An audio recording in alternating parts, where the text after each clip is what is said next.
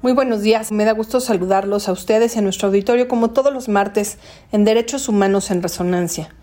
El tema que hoy quiero compartir con ustedes no es necesariamente un tema alegre, más bien es algo que me tiene profundamente triste, el asesinato del magistrado José Ociel Baena, a quien tuve la oportunidad de conocer cuando estuve como evaluadora de los aspirantes a ocupar las consejerías generales del INE. La verdad es que a mí me impresionó mucho su trayectoria, su creatividad, su porte para ser valiente ante su identidad de transexual. Y creo que es importante que hablemos de la transfobia, porque llega a niveles tan extremos que incluso puede generar este tipo de reacciones y acabar con la vida de personas que son valiosísimas para nuestra sociedad.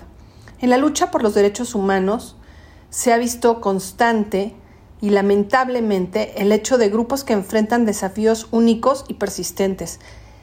Así es el caso de las personas transgénero.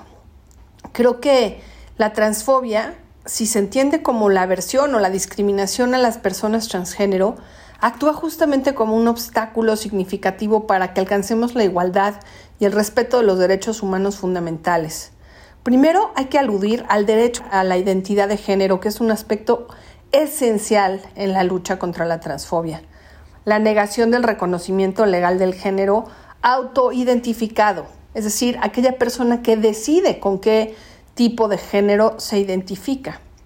Esto, pues, cuando se lo negamos a alguien, impedimos el pleno ejercicio de sus derechos civiles, sociales, económicos, y la verdad es que, pues, sí es una obligación que esto suceda primero que nada, porque esto obviamente les abre la posibilidad a otros derechos, como es el acceso a la salud y al bienestar. La transfobia también se manifiesta en barreras para estos dos derechos. Los estigmas y prejuicios pueden obstaculizar la atención médica adecuada, incluida la atención relacionada con la transición de género. Otra, y es justamente a la que quería referirme para este tema, es la violencia y la seguridad. La transfobia a menudo se traduce en violencia física y emocional hacia las personas trans. Los crímenes de odio y la discriminación en el ámbito público y privado pueden tener consecuencias devastadoras para la seguridad y bienestar emocional de la comunidad trans.